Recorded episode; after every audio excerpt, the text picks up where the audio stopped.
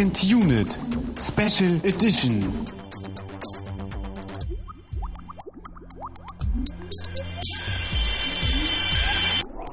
Herzlich willkommen zur letzten Ausgabe unseres großen, großen, großen James Bond Specials bei Second Unit. Wir sind immer noch äh, ein Filmpodcast und hoffentlich euer Lieblingspodcast in Sachen Film. Mein Name ist Christian Steiner und bei mir ist natürlich Herr Muth. Ja, guten Abend. Wir haben, wir schließen heute Abend das Kapitel zu James Bond, zumindest in dieser Vorbereitungsrunde. Ja, also das, das, äh, wie sagt man, der, der Epilog äh, zu dem Special ist dann natürlich äh, nächste Woche unser, unsere Sky, äh, Skyfall-Episode. Mhm. Aber formal äh, beenden wir das Special heute erstmal. Die Zeitreise beenden wir quasi, um in Genau. der Gegenwart anzukommen. Die Bond-Ära bis Brosnan wird, wird heute abgeschlossen. Ja, wir haben uns äh, schon in den letzten vier Sendungen durch jeden Bond-Darsteller einmal quasi durchgearbeitet, sind jetzt bei Pierce Brosnan angekommen im Jahr 95 beim Film Goldeneye und sind sozusagen, also das ist zumindest meine Perspektive, äh, bei meinem Bond angekommen. Das ist der Bond, Ja. mit dem ich aufgewachsen bin. Genau, geht mir natürlich ähnlich, weil wir ja auch ein Jahrgang sind. Mhm. Also das sind so dann auch die Filme, die man noch so aus frühester Kindheit irgendwie erinnert. Ich weiß, es gibt auch eine Menge äh, von euch draußen, die auch alt, äh, ältere Filme schon seit ihrer Kindheit kennen. Aber bei uns ist es, glaube ich, so, dass wir eigentlich nur diese Brosnan-Filme früher gesehen haben. Also bei mir zumindest. Früher gesehen haben und eben auch dieser, dieser äh, Punkt, wenn von Bond zeitgenössisch quasi geredet wurde, dann war es halt Brosnan. So, so Ja, jetzt, wenn also ich habe jemand auch immer, Bond wenn jemand redet, Bond sagt, ich habe halt immer äh, Brosnan erstmal im Kopf, so als, als Ja. erstes Bild. Ne? Und danach denke ich dann, ja klar, es gibt auch noch Connery und sonst wen. Aber für mich ist Bond eigentlich immer rein intuitiv so Brosnan. Ja. Liegt einfach damit, daran, dass ich mit ihm aufgewachsen bin. Genau. Bevor wir aber zu Film, zum Film kommen und zu Brosnan kommen, äh, müssen wir natürlich wieder etwas trinken, etwas Genau. ausprobieren. Und da haben wir auch heute wieder ein unglaublich brillantes Konzept. Denn da ja die heutige Episode vermutlich unglaublich kompliziert werden wird und sehr umfangreich, weil wir ja alle Bond-Darsteller jetzt so ein bisschen in Bezug bringen müssen und das ganze Thema für uns so ein bisschen abschließen müssen, habe ich passend dazu vorgeschlagen, dass wir heute einfach mal nur den Wermut-Martini trinken. Ohne Cocktail, ohne Oliven, ohne alles. Noch nicht mal geschüttelt. Genau, einfach nur aus der Flasche ins Glas. Ja, und ich glaube, du hast den auch noch nie pur getrunken, oder? Richtig. Dann bin ich jetzt nämlich mal gespannt, ob dir dir gefällt. Und dann würde ich sagen, Prost. Auf James Bond. Allerdings. Und auf die Gesetze der Physik. Ich weiß gar nicht, was überhaupt Wermut ist. Also ich bin da jetzt durch, durch, durch die Bond-Filme und durch das, was wir probiert haben, gestoßen. Ah, ich hatte das auch Begriff- mal gegoogelt am Anfang. Ich weiß halt nur, dass da so eine, so eine Auswahl an erlesenen Kräutern drin ist, ne, die diesem Getränk halt so diesen besonderen Geschmack geben. Hm, Sehr süßlich ist er auch. Ja, genau. Das ist halt so eine, so eine bunte Mischung. Dann auch so das Keimgezept, äh, was dann keinen Wermut irgendwie äh, preisgibt, was da jetzt genau für Kräuter drin sind. Mhm. Ich weiß aber gar nicht mehr, was das für eine Grundlage war. Ob das auch irgendwie Wein war. Schmeckt so ein Aber- bisschen nach Wein. So ein Kräuterwein oder Ich will mich so. da jetzt nicht festlegen. Wie üblich haben wir wieder gefährliches Halbwissen. Aber ich glaube, es war Wein mit Kräutern. Aber kein Plan. Es schmeckt auf jeden Fall. Hauptsache ist Alkohol drin. Nein, wir sind ja hier kein Alkoholiker-Podcast. Ähm, aber es schmeckt sehr süßlich, äh, sehr angenehm, sehr unkompliziert, wie du so schön gesagt hast. Ja, also gefällt dir? Doch, Super. Dann herzlich willkommen bei den unanonymen Alkoholikern. bei den unanonymen Nicht-Alkoholikern. Ähm, ja, Goldeneye, Pierce Brosnan, James Bond. Äh, wir hatten letztes Mal ähm, Lizenz zum Töten geguckt aus dem Jahr 89 Mhm. und haben jetzt auch das erste Mal in einem Special quasi die, die Situation, dass wir äh, direkt den Film gucken, der danach kam. Ja. Wir haben, jetzt keinen, Gro- wir haben zwar einen Zeitsprung von sechs Jahren, was aber daran lag, dass es sechs Jahre lang keinen James, James Bond gab. Lizenzstreitigkeiten und irgendwie die eine Firma kauft die andere Firma Genau. und was darf denn die neue Firma mit dem Zeug der alten Firma machen? Äh, deswegen gab es halt sechs Jahre lang keinen Bond und in diesen sechs Jahren ist ja eine ganze Menge passiert. Ja, auf Politisch. unserer Welt, ne? Ja. Genau, der eiserne Vorhang ist gefallen, die Sowjetunion ist zusammengebrochen und außerdem ist der alte James Bond nicht so gut angekommen bei den Fans. Und all Also diese, der, der ähm, Timothy Dalton Bond, Genau, der harte der- Bond. genau, der hat bei vielen Fans irgendwie für Aufschrei gesorgt. Und das alles zusammen hat dazu geführt, dass man sich halt jetzt wieder so ein bisschen auf die alten Qualitäten berufen hat. Wir haben wieder, ja, wir haben wieder Russland so als den Hauptgegenspieler und nicht wie bei den bei dem letzten Film jetzt, dass wir da eher so in, in so einem kleineren Rahmen waren, ne? Und es Mhm. ging eher um so ein Gangstersyndikat. Aber jetzt geht's wieder um die um die Satelliten, die im Weltall kre- äh, kreisen und die Welt bedrohen ne? und das Mhm. böse Russland. ja, aber vielleicht erstmal zu äh, Brosnan, oder? Als Bond-Darsteller. Ja, ich, äh, Ähm, ja, weil da ja auch, glaube ich, so ein bisschen. ich würde das- sogar noch weiter vorne anfangen. Ich würde erstmal noch ein Mhm. bisschen die äh, Besetzungsliste durchgehen, das Personal. Äh, Da, haben gehört Brosnan für dich nicht dazu. schon, aber ich würde jetzt noch nicht konkret auf ihn eingehen, sondern erstmal eher auf die Okay, dann heben wir uns das Leute. als großen äh, Knall, äh, Knaller so zum Ende dann als Überraschung äh, auf. Nee, auch nicht. Komm einfach mit mir mit. Vertrau mir, was ich hier tue. Äh, denn wir haben Pierce Brosnan als 007. Ich trinke noch einen Schluck in der Zeit. Mach das. Äh, Pierce Brosnan als 007. Ähm, wir haben Sean Bean als 006. Den kennst du doch eh nicht. Äh, Ich bin jetzt ein bisschen genervt, aber. ähm, Ja, Sean Bean kennt man jedenfalls. Der, der ein oder andere kennt ihn aus Herr der Ringe sicherlich als Boromir.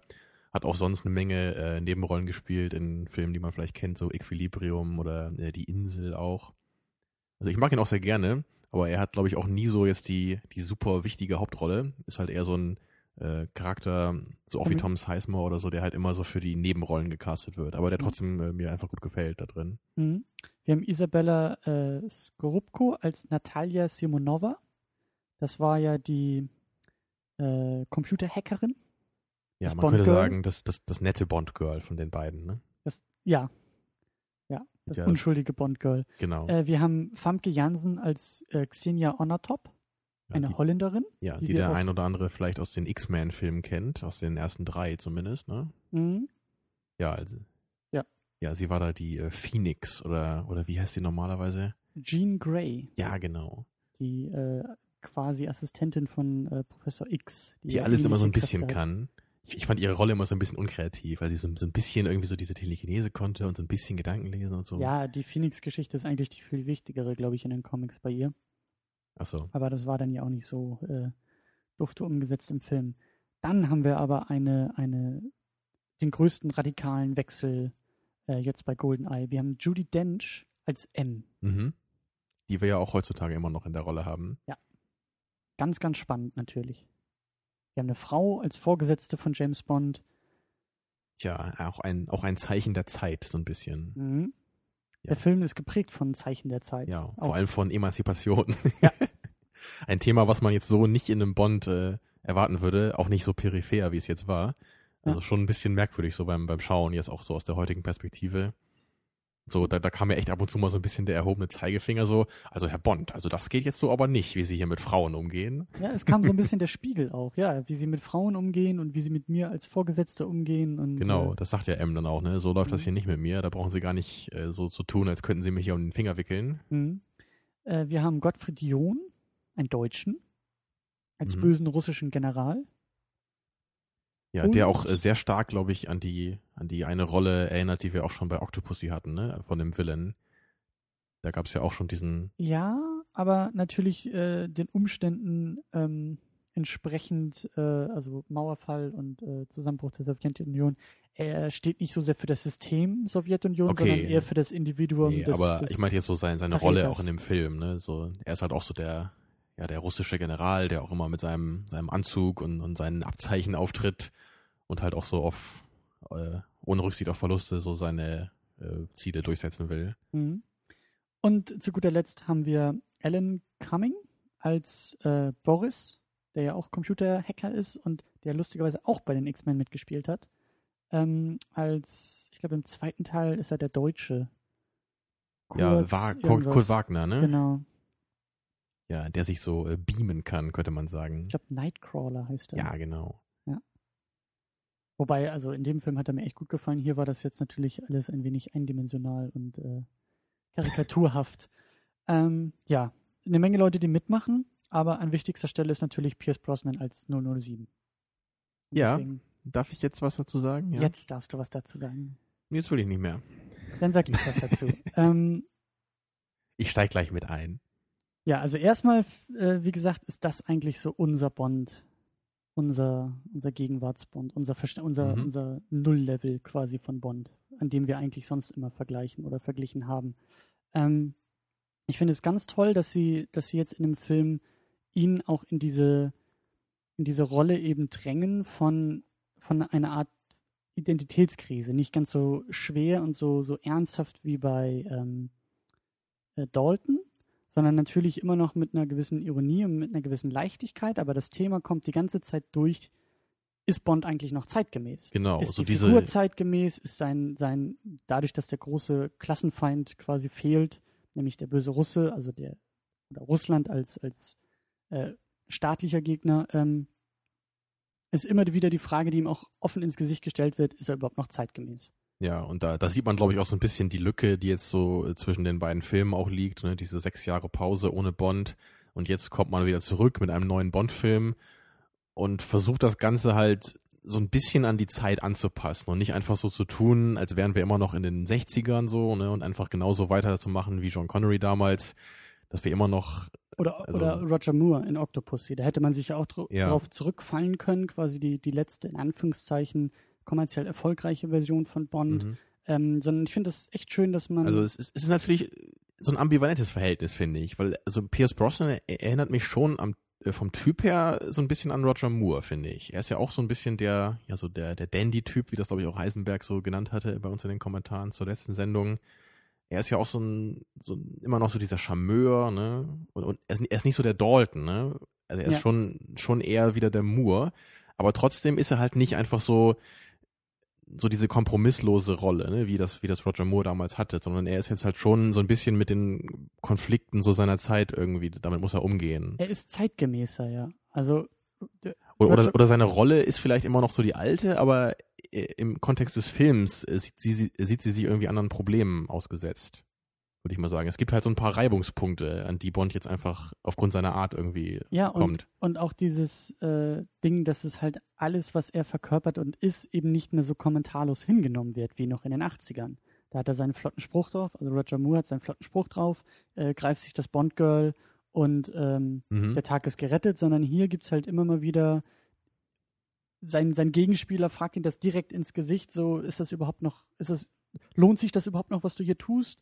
Und seine Vorgesetzte äh, knallt ihm auf den Tisch zu sagen, äh, oder auch Miss Moneypenny hat das ja so schön gesagt, so als die so ein bisschen rumflirten, dieses Ding von, ja, so eigentlich könnte man das ja auch hier als sexuelle Belästigung bezeichnen, was sie mit mir hier tun, Herr äh, Mr. Bond. Und ähm, das fand ich halt sehr schön. Also das, das ist für mich eben das Zeitgemäße so an diesem Brosnan-Ding. Also, da musste ich auch wieder an die, an die Line denken, die, glaube ich, George Lazenby damals in dem Film gesagt hatte, so, "Hmm, this never happened to the other guy. ja, genau Da das. könnte Pierce Brosnan vielleicht auch denken, oh, hm, wo bin ich hier, in welcher Zeit bin ich hier gelandet? Früher Ja. war das doch alles einfacher irgendwie. Ähm, ich fand es aber auch äh, ziemlich cool, als ähm, ja die, die, äh, wie hieß sie nochmal, die Xenia, ähm, die ja irgendwie auch so ein bisschen scharf auf ihn ist und irgendwie ihn dann da in dieser Sauna oder in einem, in einem Schwimmbad da irgendwie überfällt und irgendwie auch mit ihm, er denkt zuerst, dass die jetzt irgendwie was zusammen haben und so ein bisschen rummachen und sie aber den Ton angibt dabei. Also sie sehr ein bisschen äh, für meinen Geschmack zu übertrieben äh, äh, mit ihm umgeht.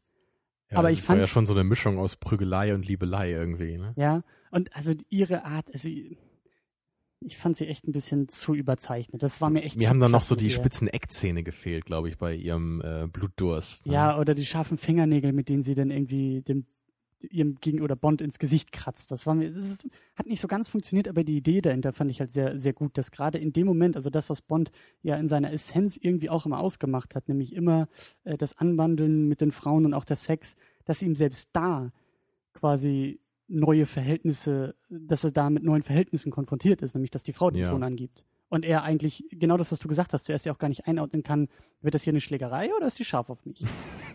Und das, das fand ich, wie gesagt, das war Ein äh, Problem, das ich früher nie gestellt hätte. Ne? ja, ja, ist ja so. Ja. Und äh, da fand ich die Idee, glaube ich, besser als die Umsetzung. Aber ja. zumindest die ja, Idee sehe ist ich da da. genauso. ähm, ja, aber du sagst schon, äh, man, man besinnt sich wieder ein bisschen mehr auf alte Tugenden, man, man verweist vielleicht auch wieder ein bisschen mehr auf Moore und auf, auf äh, Connery vielleicht auch noch so ein bisschen. Also auf, wir hatten ja den Mythosbegriff schon mal ein bisschen eingeführt, auf, auf so den die Grundlagen des Mythos. Ähm, Ja, und vor allem auch so diese ganzen äh, konstitutiven Elemente, möchte ich mal sagen, für einen Bond-Film. Die habe ich jetzt hier wieder deutlicher erkennen können als bei dem Dalton. Also hatte ich auch gesagt, License to Kill hatte mir als Film an sich schon gut gefallen, Mhm. aber als Bond-Film ging der Film, also lief der mir so ein bisschen durch die Finger, möchte ich sagen. Da hatte ich wenig Punkte, an denen ich wirklich gemerkt habe, okay, das ist ein Bond-Film für mich. Mhm. Und das fand ich jetzt hier im Gegensatz wieder sehr schön. Also wir hatten zum Beispiel diese Q-Szene, die ich unglaublich und äh, amüsant fand. Äh, also äh, war, glaube ich, sogar die beste Q-Szene, fand ich, von den ganzen Filmen, die wir jetzt gesehen haben. Genauso stelle ich mir das eigentlich vor. Da gab es auch nicht nur ein Gadget, da hat er gleich ein paar mehr Gadgets vorgestellt bekommen. Und Mhm. im Hintergrund sieht man noch, wie irgendwie so ein paar andere Leute gerade da irgendwie äh, Sachen ausprobieren. Und der eine Typ äh, wird irgendwie in der Telefonzelle genau, wird, ja. ist irgendwie so ein Airbag in der Telefonzelle und er muss sich damit auseinandersetzen.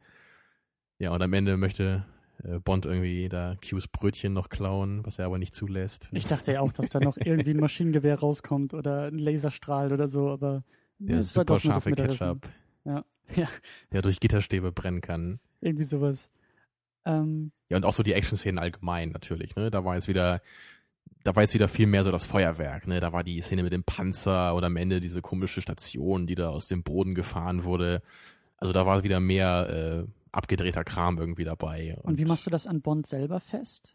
Also welche, wie würdest du eben Brosnan beschreiben? Also er ist schon, ich, also auf mich wirkte er eben sehr gelassen, eine gewisse Ja. Leichtigkeit, die er Das hatte mich halt auch wieder an Moore erinnert, ne? So dieses Mhm. irgendwie lässt sich irgendwie gar nicht aus der Ruhe bringen. Mhm. Das war ja bei Dalton ganz anders. Und auch Connery, der hat ja auch mal so den Gefühlsausbruch. Ne? Wobei man, Stimmt, ja. hatte man bei Moore und Brosnan, habe ich jetzt eher so das Gefühl, die, die haben halt immer so ihr Grinsen drauf, ne? Und Brosnan rückt sich dann einfach mal wieder seine Krawatte zurecht und dann läuft das schon irgendwie wieder. Mhm. Es war auch ein bisschen humorvoller als bei Dalton. Ja, auf Ähm, jeden Fall. Brosnan hat mehr so eben nicht, nicht ganz so krass wie in den 80ern, aber er hat schon so seine One-Liner auch drauf in den richtigen Momenten. Und er ist halt auch wieder viel mehr der Gentleman. Genau das, ja. Also der Anzugträger, Mhm. der halt eben nicht wie Dalton ähm, dieses Obrigkeitsproblem auch so sehr hat und eben diese persönliche Geschichte Ja, zumindest bei also, also bei Dalton, da hätte ja in manchen Szenen schon fast das dreckige Unterhemd gepasst. Könnte man ja schon sagen. Ja. Also in Ja. Verweis auf Stirb langsam und Bruce Genau. Willis. Ja. ja. Stimmt schon. Ähm, ja, wir haben, wir haben die Bösewichte schon ein bisschen angesprochen, aber wie, wie würdest du die einordnen? Wie findest du das? Also erstmal, wir haben eben wieder einen russischen General, aber der, wie gesagt, nicht so sehr wie in anderen Filmen für das System Russland Mhm. oder System Sowjetunion steht, sondern eher dieses Element von, okay, es ist zwar, die alten Strukturen sind zwar weg und auf einmal gibt es dort auch äh, Demokratie und äh, ne, wir sind nicht mehr verfeindet, aber was ist mit den ganzen, mit den ganzen, in Anführungszeichen, verborgenen Schätzen? Was ist mit den ganzen Altlasten, die das System ja noch hat? Ja, also mit, dem, mit den Resten des Geheimdienstapparats so, ne? Ja, und, Das war ja auch so ein Thema, was, glaube ich, viele Filme so aus den frühen 90ern oder so dann auch behandelt haben. So diese, diese Ex-KGB-Leute. Also da denke ich auch gerade zum Beispiel an, an Ronin, den müssen wir auch nochmal schauen. Spielt Sean Bean übrigens auch mit. Mhm. Und da, da gibt's halt auch so die, die ganzen, äh, naja, quasi Auftragskiller oder Auftragsgangster, die dann auch alle so, ja, woher kommst du her? So Ex-KGB oder so, ne? Mhm. Also das ist ja auch aus den 90ern der Film. Also das, ich meine, da sind natürlich eine Menge Leute arbeitslos geworden dann nach dem Fall des Eisernen Vorhangs. Und die mussten sich natürlich dann auch irgendwie neue Beschäftigung suchen. Mhm. Ja, und das sei es dann durch äh, böse Satelliten, die durch das Golden Eye betrieben werden. Mhm.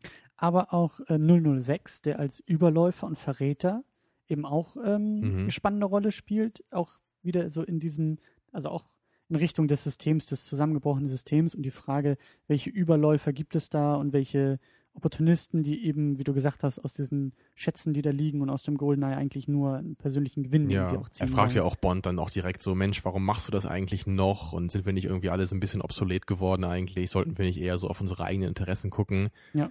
Also da kommt schon eigentlich so eine Menge noch so rein. Das ist halt nicht so richtig wichtig im Film, würde ich sagen, aber es ist schon bemerkenswert, dass da so, so viele Sachen irgendwie angesprochen werden in diese Richtung, oder? Und was ich auch sehr schön finde im, im Vergleich zu Dalton, es gibt ja durchaus dieses persönliche Motiv von äh, 007, ähm, eben weil er ja von 006 verraten wurde. Oder ne, in der Eröffnungssequenz hielt man ihn ja für tot und dann taucht er doch wieder auf und spielt die Bösewicht. Also das sagte doch irgendwie auch, ich glaube, M sagte das zu 007, von wegen, ja, pass bloß auf, dass das hier nichts Persönliches wird, du hast deinen Auftrag und an den sollst du dich richten und das soll keine, kein Rachefeldzug werden gegen 006. Und das fand ich eben auch ganz interessant, weil es ja indirekt ein Verweis auch auf äh, Dalton ist. Könnte man so sehen. also auf ja. den letzten Dalton, wo es ja eben nur um diese persönliche Komponente Ja. ging. Und Brosnan reißt sich spannend. zusammen, ne? wir wollen nicht noch so einen Dalton-Film hier sehen, dann äh, guckt das wieder keiner. Und es ist ja auch zumindest im Finale persönlich geworden, als er ihn da runterschmeißt, ihn fallen lässt, so nach dem Motto, ich weiß gar nicht mehr, was er da zu ihm sagte, irgendwie this is on me oder this is for me oder irgendwie sowas. Also er, er Ja. macht es ja persönlich, aber eben nicht wie Dalton, der irgendwie komplett äh, durchdreht quasi und komplett gegen das System geht, sondern also das hat für mich auch so eine Signalwirkung jetzt in diesem Film, so nach dem Motto, ja, wir sind zwar auch irgendwie gewillt, persönliche Aspekte mit reinzuspielen, aber jetzt, sechs Jahre nach dem anderen, machen wir das auf dieser Ebene, nämlich eher in Andeutung, eher leichter und wie du gesagt hast, so die, die äh, wichtigen Bond-Momente gehen dadurch nicht verloren. Im Gegenteil, die bleiben erhalten und Ja. trotzdem ist es so ein bisschen persönlicher. Ja, aber es war eigentlich so in der Hinsicht schon gelungen, fand ich. Das, ich meine, es macht die Story halt auch ein bisschen interessanter meistens, ne? als wenn jetzt wirklich nur James Bond seine Mission hat, die er erfüllen muss. Ist eigentlich ganz schön, wenn da zumindest noch so ein paar persönliche ähm, ja, Motive irgendwie reinkommen. Und es hängt ja auch nicht mehr so viel auf dem Spiel. Also vorher war es ja eben der Westen gegen den Osten. Das war ja ein sehr, sehr, sehr großes Thema. Und jetzt ist es halt, dadurch, dass eben dieser große Feind, die, die, dieses große Feindbild eben weggefallen ist, muss man ja irgendwie auch ein bisschen mehr draus machen, damit er Mhm. eben nicht obsolet wird. Wie fandest Mhm. du denn so die, die Villains, ähm, die waren ja schon irgendwie auch relativ überzeichnet, auch, also jetzt der General vor allen Dingen auch wieder so ein bisschen platt, so ein bisschen eindimensionaler, eben einfach dieses Böse ähm, mit dem bösen Plan, der die ganze Welt bedroht. Ähm, das ist ja auch wieder so ein bisschen Rückbesinnung. Ja, aber das war ja auch, habe ich ja, glaube ich, schon öfter erwähnt, das war für mich nie so das Problem. Ähm, Und ich finde es halt auch, also ich, ich glaube bei, bei Casino Royale zum Beispiel, da, da hat mich das ein bisschen mehr sogar noch gestört oder auch so diese, diese, diese ein bisschen abgedrehteren Elemente dabei. Also ich glaube, wenn je mehr so ein Bond-Film in Richtung realer Film geht oder je mehr er sich so Mhm. anfühlt, desto mehr habe ich halt auch so Probleme mit diesen eindimensionalen, überzogenen Villains. Aber ich glaube, so heute Mhm. ging das halt noch, weil heute war mir das noch abgedreht genug, dass ich den ganzen Film eigentlich auch gar nicht so ernst nehme und gar nicht versuche, das als realistischen Film zu betrachten. Und dann funktioniert das für mich. Mhm. Also ich weiß auch nicht, ob das wirklich Sinn macht, das so zu sehen, aber so rein emotional empfinde ich das irgendwie so. Geht ja auch so ein bisschen in deine Richtung oder in die Richtung deines Bond-Geschmacks oder Verständnisses, wo, wo, wo wir hoffentlich am Ende auch noch mal ein bisschen drauf zu sprechen kommen, auf die unterschiedlichen Deutungsmöglichkeiten oder, oder Präferenzen bei Bond.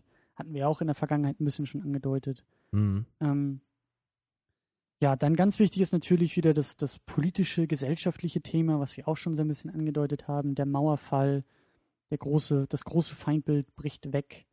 Und ähm, die Frage ist, was, was äh, stattdessen irgendwie ähm, ja, das Böse verkörpern soll. Äh, ganz spannend finde ich diesen Technikbezug auf Satelliten, so die Computer, die auf einmal wichtiger werden, was eigentlich ja heutzutage in den Bond-Filmen ja immer noch so äh, oder generell in solchen Actionfilmen, Stirb langsam 4, wo es ja eigentlich auch nur um die Bedrohung durch Computer geht. Ähm, das scheint ja irgendwie so, darauf scheint man sich ja geeinigt zu haben, so in den letzten Jahren oder eigentlich auch seitdem das Internet so ein bisschen größer aufkommt, dass das jetzt quasi die größte Bedrohung oder das größte Potenzial für Bedrohung irgendwie hat. Ja, das war so der das, das Hauptmotiv in der Hinsicht, ne, so als als irgendwie als als bedrohliche neue technische Errungenschaft. Es gab ja auch noch den Tiger Hubschrauber am Anfang, ne, der ja auch so Mhm. äh, zu der Zeit dann relativ neu war, der natürlich als einziger Hubschrauber dann irgendwie dieses elektromagnetische Feld irgendwie überstehen kann. Mhm. auch ein bisschen putzig. Und ich denke mir mal, mit der Kiste sind die dann ganz nach Sibirien geflogen da, zu dieser komischen Station da. Naja, wenn das ein guter Hubschrauber ist, dann Geht das machen, wohl? ja. Oder mussten die da irgendwie fünfmal zwischendurch halten und tanken? ja, aber, aber das, das, mit dem, das mit dem Computer ist natürlich wieder so, das reiht sich halt irgendwie auch ein in die Bond-Reihe. Ne? Erst hatten wir ganz am Anfang noch irgendwie so diese Hypnose-Thematik, ne? Und dann ging das halt ein bisschen weiter und weiter und jetzt sind wir natürlich irgendwann bei den Computern angekommen. Ne? Mhm. Und äh, also das ist halt irgendwie auch ganz schön, jetzt so die alle so nacheinander zu gucken. Das ist ja wirklich wie so ein, wie so eine Geschichtsstunde irgendwie auch, ne? Mhm. In einem bisschen äh, bunt, in einer bunten Verpackung vielleicht, aber hat ja irgendwie was, oder? Ja. Und vor allen Dingen ist es ja auch, also ich finde das eben, ich finde das generell immer so witzig, wenn, wenn, wenn halt die Bösewichter in, in ihrer, in ihrer Kommandozentrale stehen, weißt du, und früher waren es halt dann die Schergen mit dem Maschinengewehr, die ja ganz wichtig neben denen waren, äh, die Nummer zwei und Nummer drei in einem Weltherrschaftsplan und mittlerweile sind es halt die Computerhacker mit der dicken Hornbrille, die irgendwie da sitzen und äh, in einem Internet, in einem sogenannten, da irgendwelche Codes hacken und der Bildschirm blinkt bunt und Incoming E-Mail. ja. Ähm, aber gut, auch James Bond ist davon nicht verschont vor den bösen, bösen Hackern. Aber darüber hinaus sind es ja auch irgendwie diese, diese, ja, so das Aufkommen von, von Terrorismus, der da so ein bisschen mit Ja, die angedeutet wird. Separatisten so ein bisschen. Ne? Ja, da hat genau. irgendwie was abgespalten von der Gruppe und die möchten da irgendwie ihre eigenen Ziele verfolgen. Ja. Ja, auch so Es- Zeichen der Zeit. Ne? Es wird alles, es beginnt diffuser zu werden, eben nicht mehr so den Staat oder den Staatsoberhaupt, auf den du zeigen kannst, der für irgendwas verantwortlich Genau, ist. so oder das Feindbild wird verschwommener langsam. Mhm. Ähm, ja, dann haben wir natürlich das Bond Girl oder die Bond Girls mal wieder, wie schon erwähnt. Ähm, die Xenia, die, die äh, Bond sehr hart zur, zur Sache nimmt. Und eben auch Moneypenny, die drei Sätze sagen darf, aber halt auch das, was du schon angedeutet hast, Emanzipation ist ein großes Stichwort so, weil, weil äh, er gleich irgendwelche Kommentare über ihr Outfit macht und sie Genau. natürlich Und sie lässt sagt, sich das nicht mehr bieten. Ne? Als sie lässt die- sich das nicht bieten. Als die aufgeschlossene, emanzipierte Frau der 90er sagt sie was dagegen. Auch mit dem schönen Zitat, äh, er fragt sie doch irgendwie, was würde ich, was würde ich jemals ohne sie tun? Und sie sagt, ja, hatten sie mich jemals? Sie hätte ihm nur noch so einen Aufkleber mit äh, sexistischer Kackscheiße übergeben müssen, oder? Sinngemäß, sinngemäß ist das rübergekommen in der Szene. Aber das fand ich gut. Also das ist, äh, wie du sagst, auch ein bisschen diese Geschichtsstunde. Äh, ich meine, das sind wir mehr oder weniger gewohnt, dieses Frauenbild. Ähm, da sind wir Mhm. reingewachsen. Aber ähm, ja, und wie gesagt, ich finde das immer noch ganz, ganz klasse, dass Judy Dench als M ihm gegenüber sitzt und gegenübersteht und eben auch sehr Hm. die wird ja so ein bisschen angedeutet, als sie ist eher die, wie, was war das eher, Numbers, Numbers Guy, also sie guckt nur auf die Zahlen und sie ist, sie hat gar nicht so diese Field Experience und, und äh, ist nur so ein Sesselfurzer, der irgendwie gar nicht weiß, wie der Laden läuft, so Mhm. ungefähr. Und ähm, ja, auch so eine schöne Andeutung, wo dann irgendwie auch sie, äh, Bond, glaube ich, da in dem Büro irgendwie nach fragt, ob er was trinken will und er dann irgendwie zu ihr sagt, ja, ihr Vorgänger hatte irgendwie in der obersten Schublade so und so und sie sagt zu ihm, also ein Getränk oder so, und sie sagt zu ihm, ja, ich trinke aber Bourbon. Und das Thema ist erledigt. so. Er bringt den Vorgänger mal kurz an, sie äh, ähm, hält das Thema kurz und macht weiter. So, immer wieder diese Ansage, das geht jetzt in eine neue Richtung und gewöhne dich dran. Passend zu den 90ern hätte sie eigentlich Slim Fast trinken müssen, aber naja. Das hätte nicht unbedingt in ihre Rolle gepasst. Mal gut, du hast Ja, das Drehbuch nicht weiß. geschrieben. Ähm, ja, dann die Machart des Filmes. Also da gibt es, glaube ich, eine ganze Menge zu erzählen. Und auch das erste Mal haben wir, glaube ich, Grund über den Song zu reden. Zumindest so aus persönlicher Perspektive, ne? Ja, also ich finde, das ist der so most memorable Bond-Song. Also auch wenn ich an, an Bond denke, dann denke ich halt an Pierce Brosnan als Darsteller und ich denke auch an diesen Song. Tina Turner mit Ja. Goldeneye. Obwohl das jetzt eigentlich auch nicht so meine Musik ist, aber, aber der Song, der ist mir immer so im Gedächtnis geblieben. Und der, der fängt eigentlich so diese Bond-Stimmung auch ganz cool ein, finde ich. Mhm. Also der hat irgendwie was. Also die anderen Songs, die wir bis jetzt hatten, die waren auch alle nicht schlecht so, aber die, das waren jetzt nicht so die Songs, die ich wirklich so als Ohrwurm irgendwie dann nochmal drin hatte. Und das mag vielleicht eben auch in unserer Zeit liegen, weil ich mich schon daran erinnern kann, diesen Song im Radio gehört zu haben, immer und Genau, immer ja. wieder und sehr präsent. Und das mag vielleicht bei den Songs aus den 80ern oder 70ern auch so gewesen sein, aber wir waren noch nicht da, Ja. um. um Also diesen. License to Kill Song, den habe ich auch mal gehört, aber die anderen, die haben mir da gar nichts gesagt. Mhm. Ähm, dann haben wir irgendwie auch eine ganz, ganz große Blasphemie ja irgendwie, denn Bond fährt zum ersten Mal ein deutsches Auto. Ein BMW. Und ich, ich dachte ja echt, dass in diesem Film der Wagen in zwei Hälften geschnitten wird. Ich dachte, dass das irgendwie so ein, so ein, so ein ironischer Kommentar ist, dass Bond zwar dieses Auto bekommt, diesen BMW, und das wird vom Film. Ich dachte auch, dass der Film da irgendwie so ein, also dass Bond vielleicht irgendwie was dazu sagt. Also dass da irgendwie so ein, Mhm. so ein Seitenhieb eben auf, auf, auf den Nicht-Briten äh, kommt. Ja, also am Anfang hat er auch noch sagt. sein schickes Auto gehabt, ne? Er hat ja dann erst ähm, später den anderen Ja. Wagen bekommen. Und den hat er ja auch gar nicht so richtig benutzt irgendwie, ne? Gab es ja eigentlich nur so ein, zwei Szenen, glaube ich, wo Genau. er damit rumgefahren ist und hat er auch nichts mit gemacht, so, ne? Nee. Fand ich auch ein bisschen schade eigentlich, weil erst hat Q ja erzählt, so, oh, hier sind Raketen drin und so. Mhm. Und wenn ich mich jetzt nicht völlig falsch erinnere, dann kommt das, glaube ich, in einem anderen Film nochmal vor, dass sein Auto da auch echt Raketen abschießt, dieser BMW dann.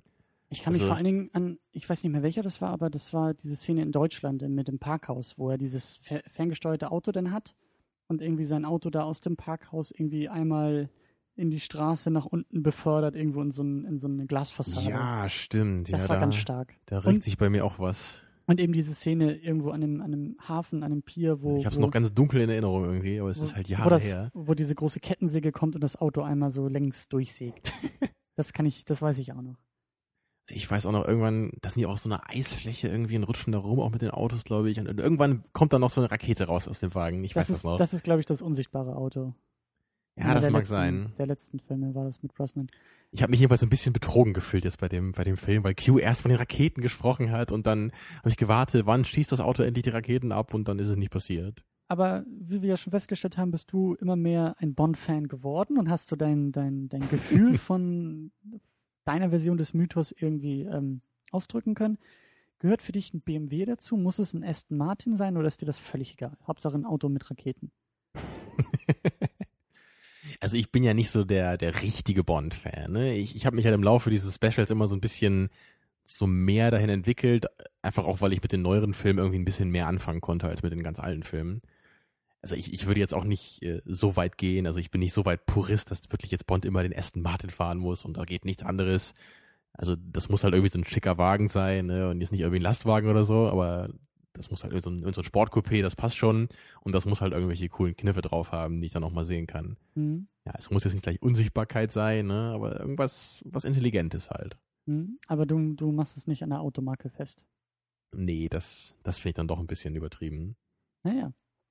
Äh, wir haben eine ganz, ganz gro- großartige Eröffnungssequenz.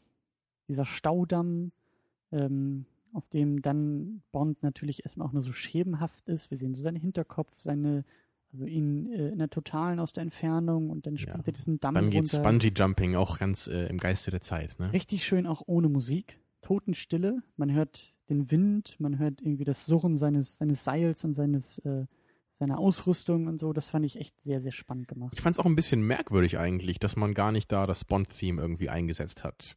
Also bei anderen Filmen jetzt in der Reihe, die wir gesehen hatten, wurde das ja richtig, richtig oft eingesetzt. Dann immer, wenn irgendwie Action kam, kam gleich die Bond-Musik. Mhm. Was ich auch eigentlich ganz schön finde immer. Aber hier kam die, glaube ich, nur einmal, oder? Ich glaube, ich glaube, diese eine Szene mit dem Panzer dann da, da kam, glaube ich, die Bond-Musik. Aber bei den meisten anderen Szenen war das, wenn überhaupt Musik, dann war das einfach nur so normale Spannungsmusik und jetzt nicht das Theme. Das finde ich aber ganz schön, dass das halt, wie gesagt, wir haben so diese Pause und auf einmal ist Bond zurück und in den ersten Momenten geht es halt nicht um dicke Action oder dieser, dieser, dieses, ja, diese laute Fanfare, sondern es ist eher ein stiller Moment, in dem wir ihn sehen. Und das finde ich eigentlich, das finde ich sehr schön gemacht. Ja, Also- stimmt wahrscheinlich. Aber, aber vielleicht hätte, hätte man es schon ein paar Mal mehr einsetzen können, so im Laufe des Films. Du hast wahrscheinlich recht, vielleicht nicht ganz am Anfang, das war Mhm. schon ganz okay so. Aber nur einmal so, das ist doch irgendwie. Das gehört doch irgendwie auch zu, zum Bond-Feeling dazu, oder? So diese Melodie halt zu hören. Ja, aber sie war dabei und äh, ich bin. Ja, ich, einmal. Aber, ja, aber das, warum musst du das abnutzen? Warum musst du es fünfmal in einem Film Ja, machen? was heißt abnutzen? Also für mich ist dann eher so, wir haben es jetzt einmal drin, dann können wir jetzt hier so den Haken auf der Checklist machen Nee, und dann so kann sich keiner beschweren. angefühlt. Doch, so hat sich das, also in der Hinsicht hat sich es für mich so angefühlt. Na gut. Das war eher so dieses, eigentlich wollen wir das gar nicht machen, aber wir müssen es, glaube ich, einmal machen, damit sich die Fans nicht beschweren. Das fand ich jetzt gar nicht. Das war wirklich in einem, in einem gut gewählten Moment, wo halt wirklich die Fetzen fliegen. Also wie Bond äh, durch die Häuserstraßen in Moskau mit dem Panzer fährt und auch durch die Wände und durch die Häuser. Das fand ich echt gut. Das war so ein richtig schöner Moment, wo ich auch diese Fanfare gut gebrauchen konnte. Dieses Gefühl von, da wirst du nach vorne ge gebracht. Von Aufregung, von Action. Das war schon, das war schon richtig gewählt. Das ging, das ist so, in der, in der Öffnungsszene ging es mir um Spannung. Und ich finde die Musik, klar, die kannst du auch so irgendwie arrangieren, dass die eher spannend klingt oder eher als Unterstützung ist. Aber das hat für mich nicht so ganz. Ich, ich weiß ja nicht, ich, ich suche bei den Filmen eigentlich auch nicht unbedingt Spannung. Also ich finde die, die sind, Oh doch. also äh, es Das kommt war immer doch- drauf an, was das man war damit genau meint. der Unterschied. Als wir äh, Lazenby da in einem Büro haben sitzen sehen und den Playboy gelesen hat, das war ja nicht spannend. Das hätte man aber spannend machen können. Da hätte die Bond-Musik kommen müssen, ne, wenn er die umblättert. ja. Also ich, ich finde es halt schwierig, hier von Spannung zu sprechen, weil wir ja immer wissen, dass Bond überleben wird.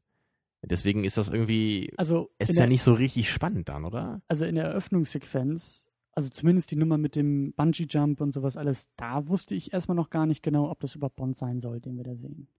Also das ist noch so, natürlich ist es spannend. Wir wissen natürlich, dass es irgendwie alles klappt, aber es hätte ja auch, es hätte ja auch jemand anders sein können als Bond. Wir haben ihn ja noch nicht gesehen, wir haben nur die Andeutung gesehen. Weißt du, was ich meine? Hm. Also ich sag ja, die Szene in Mission Impossible 1, wie er da in diesem, in diesem Raum hängt, Ja. die ist für mich die Definition von Ja, Spannung. das ist für mich Spannung. Aber da weißt du ja auch nicht, was passieren wird. Kriegen sie ihn, schaffen sie den Plan? Das aber bei, bei Bond denke ich immer, der wird da irgendwie durchkommen. Das weißt du aber in dieser Eröffnungsszene nicht, weil du nicht sofort weißt, Also ich Bond meine ist. mich da auch daran zu erinnern, dass man Bond schon erkannt hat gleich am Anfang, wenn man wusste, dass es Pierce Brosnan war. Nee. Also ganz oben, als er drauf stand. Würde ich Also, jetzt meine Hand nicht für ins Feuer legen, aber äh, meine ich aber schon.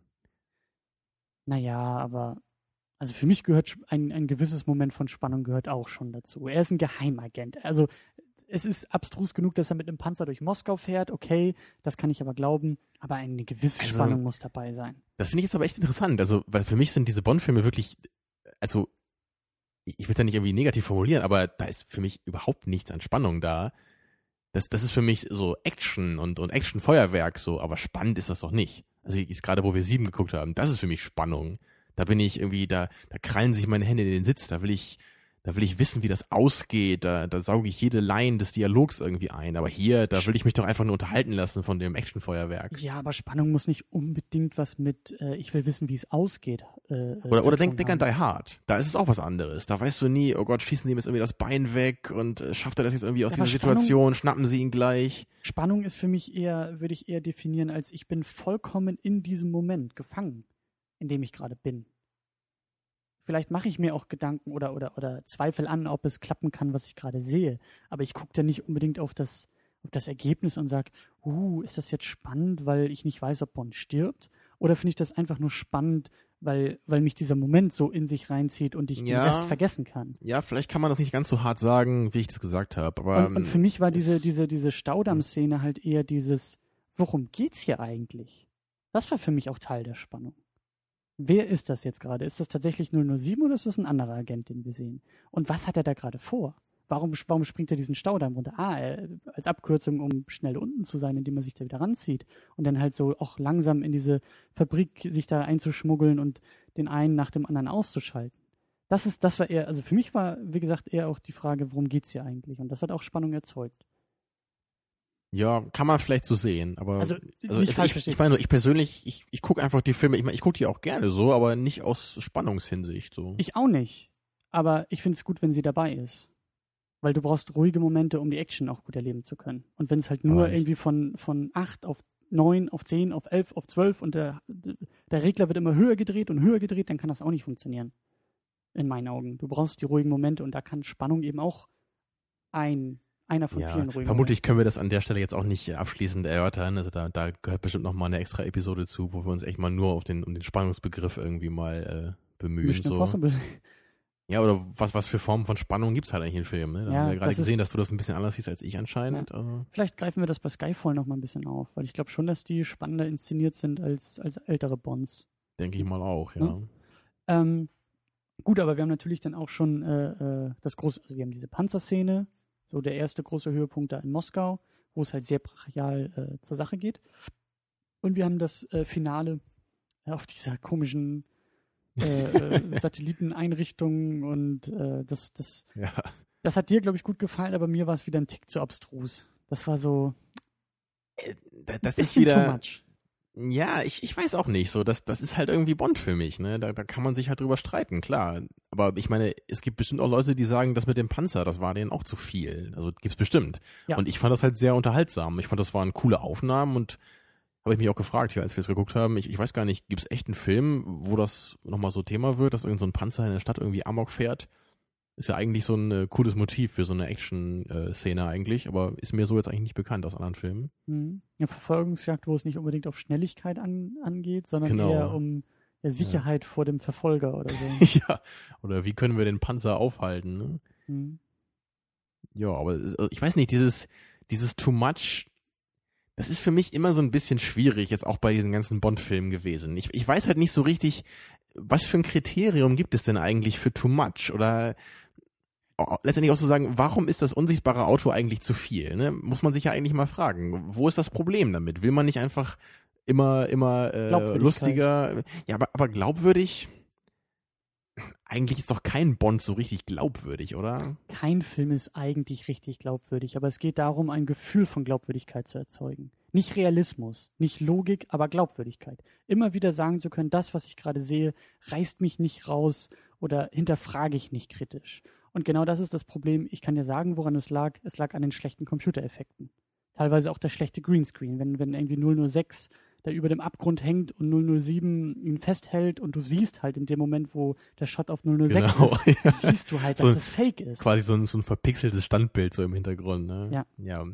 Aber denk zum Beispiel an, an Mission Impossible nochmal, da waren wir eben schon mal. Jetzt, wo der, wo der Hubschrauber so in den Tunnel fliegt. Das ist auch too much für mich. Ja? Ja. Also ich, ich glaube, da stört es mich halt wieder mehr, weil der Film ansonsten halt noch relativ realistisch wirkt. Und dann gibt's Ja. halt diese Szene, wo ich dann auch sage, so, wow, das ist jetzt ein bisschen zu viel. Aber bei Bond ist es eigentlich für mich so, das nehme ich denen eigentlich von vorne bis hinten sowieso nicht ab, was da alles passiert. Allein die Figur James Bond ist ja so dermaßen unrealistisch. Also ich, ich weiß halt nicht, warum soll ich dann bei so einem Action-Punkt dann irgendwie da so ganz knallhart drauf beharren? Nein, nein, das muss alles irgendwie glaubhaft sein. Ich sag ja, Bond ist unrealistisch, aber für mich glaubhaft. Für mich ist es eine glaubhafte Figur. Eben die Art und Weise, wie, wie er umgeht mit anderen, das, ich halte es für, es ist natürlich nicht realistisch, aber es Also ist das, glaubhaft. das verstehe ich jetzt nicht so ganz, wo da der, für dich der Unterschied ist zwischen glaubhaft und realistisch. Realistisch ist etwas, was ich im Kopf denke. Glaubhaft ist etwas, was ich im Bauch fühle. Die Glaubhaftigkeit ist etwas, es gibt ja diesen Begriff irgendwie Suspension of Disbelief. Also wenn du halt dieses, dieses, diese Stimmung erzeugen kannst, indem dieser, dieser, diese Unglaubwürdigkeit gar nicht erst aufkommt, dann hast du schon gewonnen. Es geht ja, wie gesagt, nicht darum, äh, ähm, also ich- es ist ja immer diese, diese übertriebene Kritik an jedem Film. Warum muss der Typ nicht einmal in der Zeit auf Toilette gehen? Das ist doch total unrealistisch. Und warum schafft es jetzt der Helikopter, wie du gesagt hast, da irgendwie von Amerika bis nach Sibirien durchzufliegen? Der muss doch bestimmt fünfmal tanken. Das sind so Sachen, die interessieren mich doch gar nicht in dem Film. Natürlich ist es unrealistisch. Aber wenn der Film es schafft, dass ich niemals diesen, diese Fragen aktiv stelle während des Filmes, dann ist er für mich glaubwürdig. Bestes Beispiel wieder bei Looper. Natürlich ist Zeitreise extrem unrealistisch, aber die Kunst bei Zeitreise, Thematik und Film ist nur das Gefühl von Glaubwürdigkeit zu erzeugen. Puh. Auch da sind wir wahrscheinlich wieder bei einem Thema, was ein bisschen zu weit führen würde heute. Ja. Ich muss aber immer noch sagen, dass ich nicht so ganz verstehe, was du meinst, mit, mit Unterschied zwischen Bauchgefühl und, und im Kopf. Also könnte Kopf- man nicht auch sagen, dass halt nur Sachen, die realistisch sind, irgendwie glaubwürdig sind? Nee, eben nicht. Eben nicht, weil, weil Aber würdest du sagen, dass das Star Wars zum Beispiel, ist, ist das glaubwürdig für dich? Ja. Ah, Okay, also so meinst du das. Obwohl du halt natürlich nicht davon ausgehst, dass irgendwann mal jemand mit Lichtschwertern rumlaufen wird. Ja. Also du meinst halt mit glaubwürdig innerhalb des Universums irgendwie macht es Sinn, genau. Und was der find, Film selber aufstellt, so, ja? Genau, und dann aber so eine, so eine Kampfszene zwischen Darth Maul und, und Qui-Gon Jinn in Episode Ah, 1, okay. die ist unglaubwürdig. Okay, weil gut. sie zu ja. perfekt ist. Und da werde ich rausgerissen und fange an zu hinterfragen. Der Rest davor Okay, mit, gut. mit, mit irgendwelchen was auch immer und Trade Federation und den ganzen Quatschkram, den, den kann ich für realistisch halten. Oder äh, für, für, für glaubwürdig. Okay, also da da frage ich kannst du mit dem Film mitgehen, dann wenn er das möchte. Aber in der Szene siehst du dann, nee, das, sieht- das sieht einfach bekloppt aus, so würde einfach niemand kämpfen, auch nicht in diesem Universum. Ne? Das sieht einfach Ja. aus wie gefaked, wie eine Choreografie. Ja. Okay, dann habe ich es verstanden. Gut, dann Okay. können wir weitermachen. Sehr schön. Haben wir zumindest das äh, geklärt und ähm, ist auf jeden Fall auch ein schönes Thema, um, um da nochmal in Zukunft irgendwie intensiver drüber zu reden. Der Unterschied zwischen Realismus und Glaubwürdigkeit. Wir machen schon hier die Vorbereitung für neue Specials, glaube ich. Oh mein Gott, äh, dann muss ich aber irgendwie Urlaub nehmen. Ähm, ja, also ganz wichtig, wir hatten ja schon in der, in der ersten Sendung versucht, das grobe Thema für das ganze Special vorzugeben. Nämlich äh, diese Frage, die du mal gestellt hast, ist eigentlich jeder Bond-Film nur Mhm. ein Remake eines anderen Bond-Films? Ich glaube, das war sogar die Frage, die mich am meisten interessiert hat jetzt auch bei den ganzen Filmen. Kannst du die beantworten? Also das ist natürlich eine schwierige Frage und da ist es auch immer gefährlich, dass man da gleich wieder so ins irgendwie ins Abfällige runterrutscht, glaube ich, wenn man da zu ernst ist. Vielleicht ist es ganz cool, wenn ich das mal mit etwas vergleiche, was ich halt selber auch sehr gerne schaue, und zwar Columbo. Mhm. Kennst du Columbo? Äh, ja, und ich habe, ich habe, glaube ich, keinen gesehen, aber die Figur ist mir natürlich. Aber du weißt doch, wie das abläuft, oder? Also diese ganzen Krimis sind halt immer ganz gleich aufgebaut bei Columbo. Also du Für- weißt halt immer von Anfang an, Für neuere Serienfans würde ich da vielleicht Dr. House als Beispiel. Äh, du willst dich nicht ernsthaft irgend so einen Krams da mit Columbo vergleichen, oder? nimm, es, nimm es einfach hin und fahre fort. Also, jeder Columbo läuft im Grunde halt so ab, dass man am Anfang halt erfährt, wer der Täter ist. Und es dann halt nur noch darum geht, dass Columbo im Laufe der Folge halt mit diesem Täter irgendwie in Kontakt kommt, aber gar nicht weiß, dass das der Täter ist, sondern er denkt immer, ja, das ist irgendwie so ein nahestehender von dem Opfer oder irgend so ein Zeuge oder so und dann kommen die halt immer miteinander in Kontakt, dann reden die halt viel miteinander und es geht halt hauptsächlich um diese Dynamik zwischen Columbo und dem eigentlichen Täter, ne? wie halt langsam immer mehr Ungereimtheiten irgendwie an, an, äh, ans Tageslicht kommen ja. und am Ende natürlich Columbo dann den Täter stellt. Mhm. Und es geht halt nicht darum, irgendwie mitzurätseln, wer könnte es denn gewesen sein und wie genau. Gibt es auch in ein paar Folgen so ein bisschen, aber hauptsächlich ist es eigentlich immer so, wie ich es gerade gesagt habe. Deswegen könnte man im Grunde sagen, dass eigentlich jeder Columbo-Film oder fast jeder Columbo-Film eigentlich genau gleich ist. Und also die Form ist eigentlich immer die gleiche, nur dass sich der Inhalt halt ein bisschen unterscheidet, eben durch die konkrete Mordgeschichte. Und ich glaube, genau so würde ich es halt auch bei Bond sehen. Weil letztendlich sind die Filme ja so von der Art und Weise, wie sie sind und was sie sind, ja eigentlich alle ziemlich ähnlich. Mhm. Klar, manche haben ein bisschen mehr Action, manche haben ein bisschen andere Schwerpunkte, aber es geht ja wirklich eigentlich immer um das Gleiche. Es geht halt immer um diesen Charakter Bond, der ja auch immer irgendwie so in Grundzügen zumindest der gleiche ist. Klar, mit anderen Schwerpunkten, je nachdem, welcher Darsteller da gerade ist. Aber das Eigentliche, was sich ja unterscheidet, ist ja nur der, der konkrete Inhalt jetzt. Und da kann man sich ja schon irgendwie fragen, was genau ist jetzt so der Reiz, dass ich mir das dass ich mir quasi, um es überspitzt zu sagen, das gleiche 22 Mal oder wie viel es genau gibt, jetzt anschaue, nur in anderer Verpackung. Mhm. Das kann man sich bei Columbo sicherlich auch fragen, ne? Aber da kann ich halt sagen, das unterhält mich halt und ich mag Columbo einfach als Charakter sehr gerne und ich finde es halt immer wieder interessant, wie er dann so mit den jeweiligen Villains, könnte man quasi dann sagen, irgendwie in Kontakt tritt, ne? Und wie er sich dann irgendwie mit denen irgendwie arrangieren muss und denen mhm. versuchen muss, so die irgendwie die letzten Beweise so aus der, aus der Nase zu ziehen. Mhm. Tja. Ich finde diese Frage äh, auf mehreren Ebenen interessant. Zum einen bin ich echt froh, dass wir diesen Mythosbegriff äh, aufgegriffen hatten, dass, das uns das, dass uns das aufgefallen ist. Glaube ich, so in der zweiten Folge hatten wir das ja so langsam und vorher auch schon angedeutet. Bond ist einfach ein Mythos. Und ein Mythos ist ja auch eine Geschichte, die immer wieder neu interpretiert und erzählt wird. Es ist ja, ja nicht, okay. Es, Mythos ist ja nicht unbedingt die Geschichte und das ist dann, das ist dann so und dann gibt es nur noch das Remake und Remake, sondern ein Mythos wird ja immer wieder neu interpretiert und auch neue Schwerpunkte gesetzt und so sagt, okay, dann lassen wir vielleicht mal die und die Figur weg. Äh, ist es denn immer noch der, der gleiche Mythos, den wir erzählen? Oder wir versuchen das Ganze mal aus einer anderen Perspektive zu erzählen oder eher aus einem neuen zeitlichen Kontext zu erzählen. Und da finde ich passt Bond eben sehr, sehr gut, weil das, was du gerade so als als immer gleiche Form genannt hast, ist für mich das Kriterium für einen Mythos.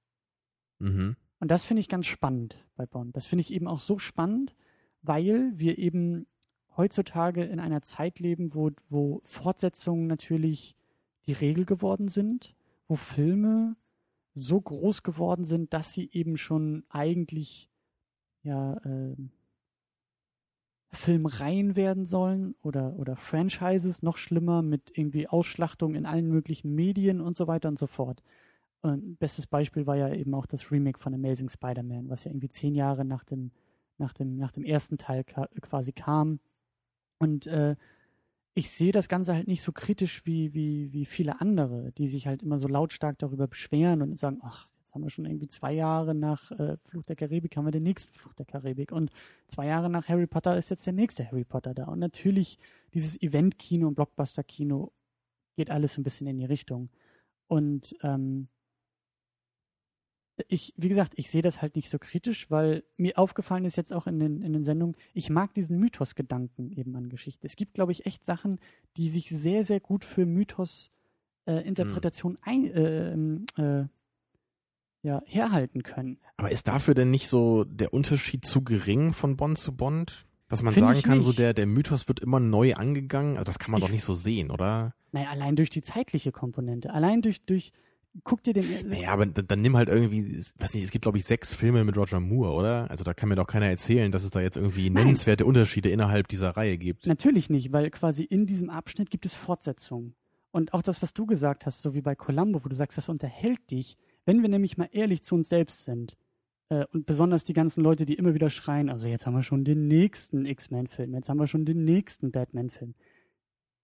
Das sind auch meistens die gleichen Leute, die dann in der ersten Reihe sitzen und sagen, endlich kommt ein neuer Batman ins Kino.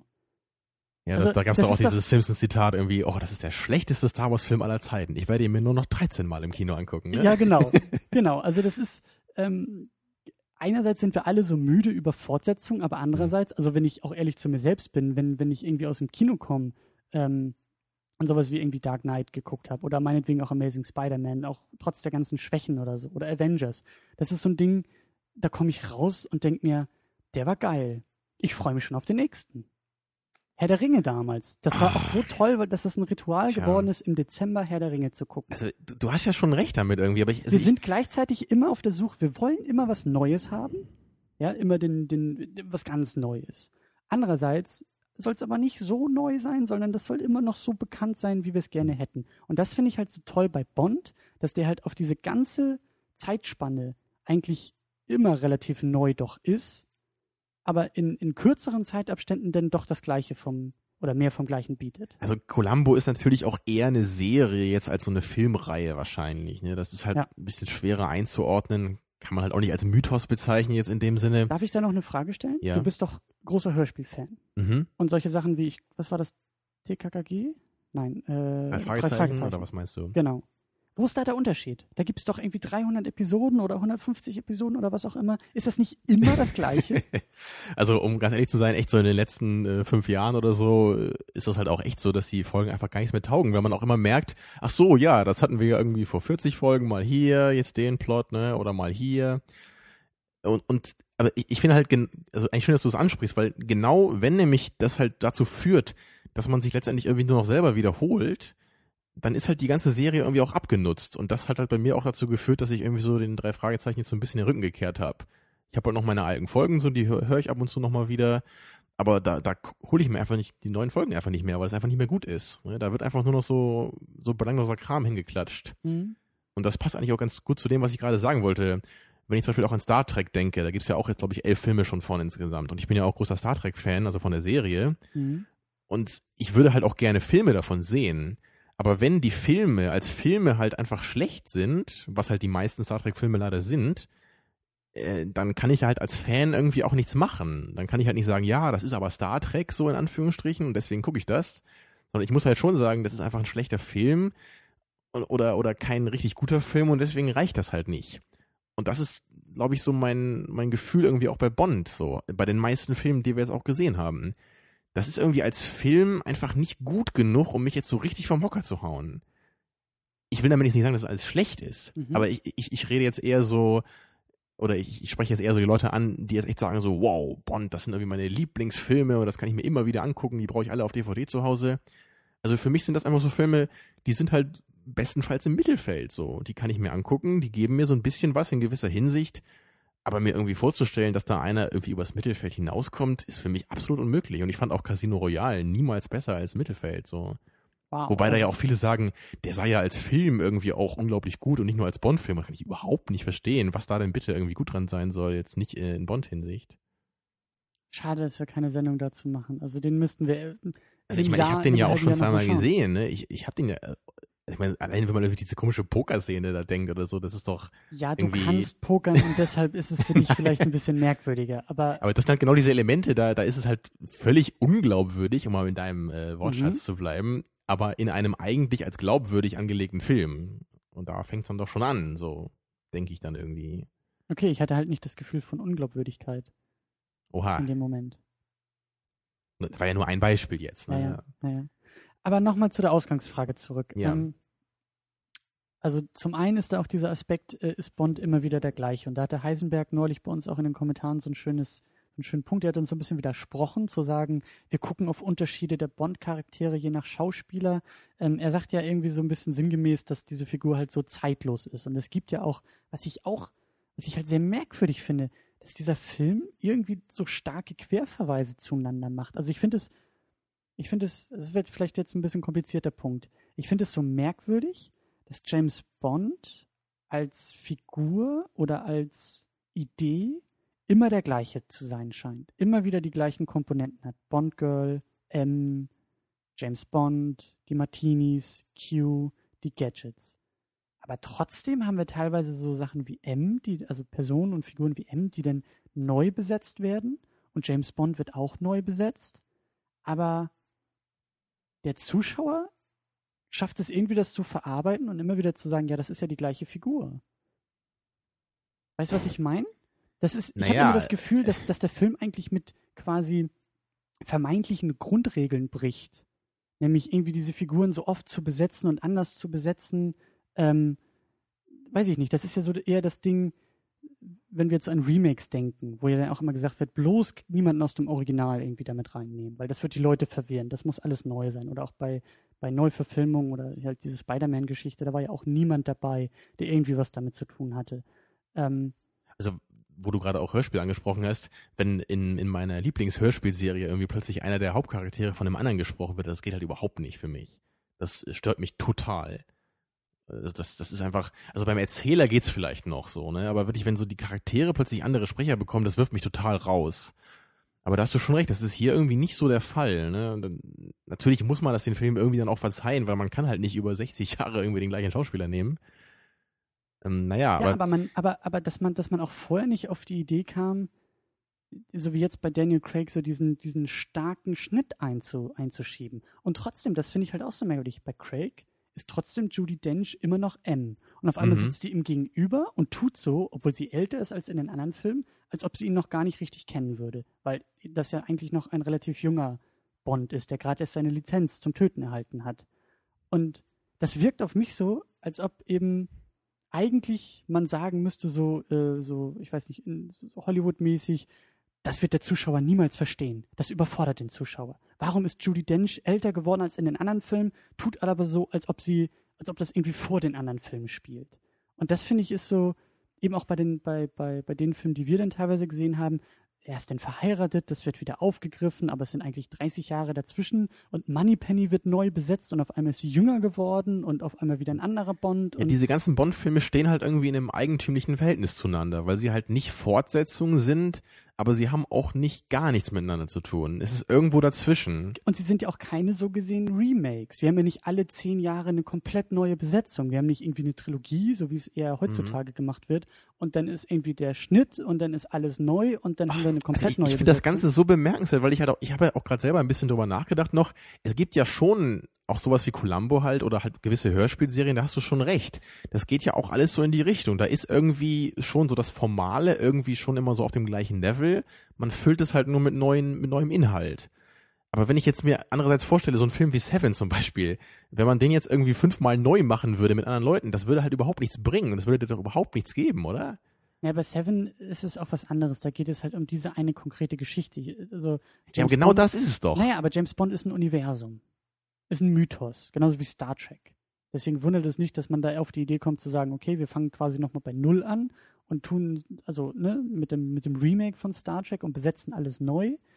Ähm, da hat man ja auch nicht irgendwie den Drang gehabt zu sagen, oh, wir gucken mal, was, pass- was hat denn bei Next Generation gut funktioniert. Wir holen äh, Patrick Stewart zurück, der irgendwie, ja, weiß ich nicht, ob er denn Picard spielen soll, aber der Rest ist viel jünger oder, weißt du, was ich meine? Das ist ein ziemlich starker Einschnitt gewesen bei dem Star Trek Remake.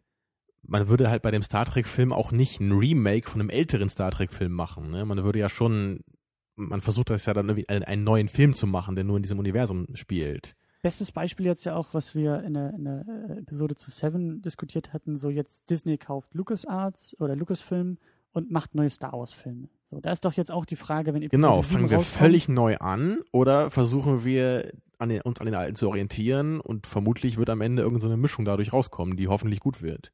Ja, aber, aber wie, wie sollte man das machen? Sollte man alte Figuren, sollte man alte Schauspieler in die alten Rollen stecken? Sollte man die alten Schauspieler zwar nutzen, aber in anderen Rollen? Weißt du, im, im Grunde müsste man das Ganze so ganz philosophisch äh, aufziehen, so diese Diskussion mit einem Syllogismus. Ne? Man müsste erstmal so Prämissen aufstellen, was ist denn eigentlich oder was sind unsere Voraussetzungen, was wir eigentlich von einem Film haben wollen? Ne? Was sind unsere, unsere Ansprüche? Und, und da kann man halt sich natürlich überlegen, möchten wir halt immer wieder was Neues bekommen? Möchten wir irgendwie innovative Ideen haben? So, so ganz neue Ansätze, ganz verschiedene Filme? Ja, oder wollen wir irgendwie das Gleiche immer haben, aber trotzdem immer wieder neu verpackt? Also, Naja. um nochmal zu der, oder nochmal zu versuchen, zu der Ausgangsfrage zurückzukommen. Ich finde die Bond-Reihe eben deshalb so sympathisch, weil sie eigentlich das macht, ähm, was ich gut finde, nämlich immer wieder eine Geschichte in diesem Mythos oder Universum zu erzählen. Eigentlich manchmal nur so Stühle neu hinzustellen und neu zu arrangieren und zu sagen, guck mal, das ist jetzt was komplett Neues, obwohl es auf sehr, sehr alten Dingen beruht. Weil ich mir das eben so ein bisschen auch bei Comicfilmen wünschen würde, diese Denkart. Und ich finde es halt so toll, dass Bond mit diesen 50 Jahren etabliert hat oder gezeigt hat, wie es funktionieren kann und eben nicht über diese platte Schiene zu sagen, wir müssen alle zehn Jahre komplett bei Null anfangen und alles negieren, was wir hatten, sondern die Elemente, die funktionieren und das, was sich etabliert hat, das tragen wir auch durch die Filme. Q kommt in den Filmen öfter vor. Die Beziehung von Bond zu den Bond Girls, die muss zwar neu erfunden werden in den 90ern, weil sich die Welt verändert hat, aber darauf lassen wir uns ein. Und das schreiben wir jetzt nicht einfach raus, sondern wir stellen uns den Herausforderungen, mhm. die es eben mit sich bringt, eine Figur durch Jahrzehnte der Gesellschaft auch zu tragen. Und das finde ich ist so schön an Bond. Also ich, ich muss wirklich zugeben, dass sie mich das Ganze gerade so ein bisschen hier äh, völlig verwirrt geistig. Du weißt ja auch, mein, mein Verhältnis zu Serien allgemein ist halt auch immer ein schwieriges, ne, weil ich auch immer sage, Mensch, ich will mich irgendwie nicht über so eine lange Zeit immer mit den gleichen Charakteren irgendwie befassen und mit dem gleichen Thema ich bin halt eher so der Typ, zwei, drei Stunden Film, das finde ich cool und dann will ich am nächsten Tag lieber einen anderen Film gucken, mhm. der mir, der irgendwie was völlig anderes vielleicht ist, ein ganz anderes Genre, völlig andere Geschichte erzählt, um mir einfach so, so mehr zu bieten aber ich, ich kann ja auch konsequenterweise leider nicht sagen, dass ich überhaupt nichts mag, was so in diese Serienrichtung geht. Ne? Und eben halt auch gerade die meisten Hörspielserien, die funktionieren ja auch so. Und eben, das sind bekannte Sprecher, das ist ein Genre, ne? da, da geht es auch immer um ähnliche Geschichten, ob der eine jetzt irgendwie Geister jagt oder äh, Verbrechen aufklärt, wie die drei Fragezeichen. Ich, ich muss irgendwie gerade echt so ein bisschen sagen, ich weiß nicht so richtig, was, ich kann das gar nicht so richtig einordnen alles. Das, stürzt zusammen, mein, mein, Gedächt, äh, mein Gedankenkonstrukt hier. Vielleicht können wir das ja noch ein bisschen bei der Skyfall-Episode nachreichen. Gerade weil wir ja auch dann nochmal wieder diesen neuen Flavor von äh, Daniel Craig irgendwie mit dabei haben. Einen sehr, sehr modernen Bond. Ich meine, äh, GoldenEye ist jetzt auch schon 20, äh, 17 Jahre alt oder so. Kommt das hin? Ja. Ja, doch, kommt hin. 95, ne? Ja ähm, was ja auch schon wieder noch ein gewisser Zeitsprung ist, auch im Filme machen. Deswegen freue ich mich ja auch sehr auf, auf Skyfall, auf diesen quasi ganz aktuellen und modernen Bond. Ähm, aber ich möchte noch mal ein anderes Thema aufgreifen, oder das hast du so ein bisschen hier auf die Liste gesetzt, nämlich die Pluralität der Präferenzen bei Bond. Ja, so das, aus, aus Fankreisen. So ne? Ja. Da musste ich halt gestern auch noch mal dran denken, als ich, äh, oder, oder war das heute, weiß ich gar nicht mehr, äh, da hat Heisenberg auch wieder mal äh, einen Kommentar verfasst, was er ja oft tut, und auch noch davon, äh, dafür nochmal Danke an ihn. Und da hat er mal so seine persönliche Liste, einfach mal seine besten Liste geschrieben bei uns in den Kommentaren. Ja. Und das fand ich mal ganz interessant, weil er zum Beispiel die Dalton Bonds relativ weit oben hatte. Ich glaube, Goldfinger war eher so im Mittelfeld bei ihm. Mhm. Und das ist ja auch was, was halt die meisten Bond-Fans überhaupt nicht so sehen. Die sagen dann irgendwie, nee, diese, diese Dalton Bonds, die sind irgendwie im unteren Drittel vielleicht, die, die haben nicht mehr richtig was mit Bond zu tun und Goldfinger, Goldfinger ist irgendwie klar der Beste. Naja, und, und ich finde es halt echt interessant, dass halt selbst innerhalb dieser Bond-Reihe man sich anscheinend unglaublich darüber streiten kann, welcher dieser Bond-Filme jetzt irgendwie der beste ist und welcher der schlechteste. Genauso wie man bestimmt auch Leute finden wird, die sagen, wow, dieser Daniel Craig Bond, super cool, was der jetzt mit diesem Bond-Genre macht. Und andere sagen, nee, das ist für mich überhaupt kein Bond mehr, das fasse ich mhm. gar nicht mehr da rein. Mhm. Und das, das lässt mich einfach noch so ein bisschen fragen, kann man eigentlich diese, diese Bond-Elemente dann doch so deutlich festmachen, wie wir das immer getan haben? Oder gibt es da irgendwie doch noch andere Elemente, die da irgendwie wichtig für sein können? Ich finde das sehr schön, weil du eigentlich schon die Frage dir selbst auch beantwortet hast, weil für dich ja eher die stärkeren Bond-Filme aus den 80ern zu sein scheinen. Also wir hatten jetzt ja zwei Beispiele mit Octopussy, ähm, ganz besonders, der dir ja, glaube ich, am besten jetzt eher so aus diesen Specials, also abgesehen von Goldeneye vielleicht noch. Du meinst Goldfinger? Nee, Goldeneye, den wir heute geguckt haben, und Octopussy. Das sind jetzt Ach so, aus dieser ja. Reihe, glaube ich, ja eher die, die dir am besten gefallen würden. Ja, von, von, von den Filmen, die wir geguckt haben, würde ich schon sagen, ja. Genau, und da würde ich ganz Das waren die, die hatten am meisten Bond-Feeling für mich, genau. Ja, das ist der Punkt. Die hatten für dich am meisten Bond-Feeling, weil sie die beste Action hatten. Richtig? Ja, oder die, naja, die, die beste Action hätte vielleicht, hätte vielleicht License to Kill gehabt, aber die beste Bond-Action hatte für, hatten für mich halt diese beiden Filme. Gut, aber ja? ich kann mir sehr gut vorstellen, dass es auch an, einfach andere Geschmäcker gibt die sagen, die Action ist für mich gar nicht so wichtig. Oder die Action, die 80er Action bei Bond, die hat mir nicht so gut gefallen. Das war mir irgendwie zu doll. Ich mag lieber die 60er Bond-Action, die vielleicht ein bisschen naiv Oder ist. Oder dass John Connerys Charisma dann irgendwie genau. das Aller, Allerwichtigste ist in Ganz erster genau. Linie. Ganz genau. Die, die setzen die Prioritäten einfach anders. Die Präferenzen sind oder die, die, ja, ähm, die, weiß ich nicht, ich versuche jetzt hier auch noch ein bisschen zu mutmaßen, also, aber. Ich, ich meine halt nur, wenn es zum Beispiel um drei Fragezeichen geht, nochmal um das Hörspielbeispiel zu machen, Ja. da kann man sich halt eigentlich nicht groß drüber streiten, dass halt die besten Folgen die sind, die halt die coolsten Fälle haben mit den coolsten Rätseln. Ne? Das meine ich halt. Das ist halt der Grund, warum man die drei Fragezeichen hört. Weil es da halt um coole, interessante Krimi-Geschichten geht, in Kann erster man die Linie. nicht genauso gut hören, weil man die Charaktere richtig toll findet und die Momente oder die Folgen einem am besten gefallen, wo die Charaktere am besten miteinander arbeiten oder miteinander funktionieren oder die, die äh, tollsten persönlichen Momente erleben oder die größten persönlichen Triumphe, Triumph, Tr- Trümpfe, was auch immer haben. Boah, vielleicht kann man das sogar so sehen. Also ich, ich war halt immer der Meinung, dass das äh, notwendigerweise Hand in Hand gehen muss irgendwie. Also für mich ist zum Beispiel jetzt auch bei Bond ähm, vielleicht auch ein Punkt, wo ich sage, ich mag so diese ikonischen Momente. Also da war Goldfinger, den wir jetzt ja nicht in der Reihe geguckt haben, aber Goldfinger ist halt einfach so, in Anführungszeichen erfüllt er das Bond-Klischee am besten. Nämlich dieser übertriebene Bösewicht und dieser einfache Plot und dieser charismatischere Sean Connery. Das ist für mich halt wirklich, deswegen kann ich mir sehr Und gut noch so der vorstellen. schöne Sidekick, ne, mit dem Killerhut. Ja. ist Wie ist er nochmal hier? Ja, und eben hier, wie, wie äh, äh, das, das eine Bond-Girl eben in Gold äh, Mhm. auf, auf dem Bett liegt. So einfach diese Momente, wo man sagt, die bleiben so sehr in Erinnerung. Und vielleicht, dass das einfach für viele so sehr dieses Bond-Kriterium auch, auch Das hat ja natürlich ein Film wie Octopus jetzt nicht so in der Hinsicht. Ja. Er hat halt einfach viele amüsante Action-Szenen und lustige Flickflack schlagende Mädels. Genau. Und für mich ist vorher ja eigentlich, also vor dieser Reihe ist, ist Daniel Craig für mich in Anführungszeichen der beste Bond gewesen. Nicht unbedingt, weil er der beste, der beste Bond war, sondern weil er die besten Filme hatte. Also Casino Royale, Na das, was du angesprochen hast, ist für mich halt ein sehr, sehr guter Film. Und da hatte ich auch schon angedeutet, ich mag diese Gangart, unabhängig davon, ob das jetzt Bond ist oder wie viel Bond das ist oder ob das mit der Tradition bricht, sondern absolut betrachtet für sich war das, hat mir das einfach sehr, sehr gut gefallen. Und jetzt verstehe ich zumindest diesen Bruch, den Craig macht mit der Reihe, verstehe ich viel, viel besser als vorher, weil ich die Grundlagen viel mehr habe. Und deshalb meine ich, ich glaube, dass mein zweit, also an, an, an zweiter Stelle ist, glaube ich, eher tatsächlich Sean Connery, obwohl ich größere Probleme vielleicht mit den Filmen habe, zu sagen, ja, viele Sachen sind naiv, die Action ist manchmal noch ein bisschen, da muss man ein bisschen irgendwie Auge zudrücken, aber Goldfinger ist einfach für mich so ein Film gewesen, wo ich irgendwie auch, den ich, den ich in Erinnerung habe, von, von vorne bis hinten passt da einfach alles. Und Also in seinem eigenen Kontext dann, ne? In, in seiner, in seinem Universum, wie du meintest, ne? genau, genau. Also ich denke auch, dass ich wohl auch jetzt Goldfinger schon als meinen Favoriten auch noch äh, also darstellen könnte. Haben wir jetzt halt nicht geguckt. Und in der Reihe jetzt fand ich halt eher die, die neueren besser. Mhm.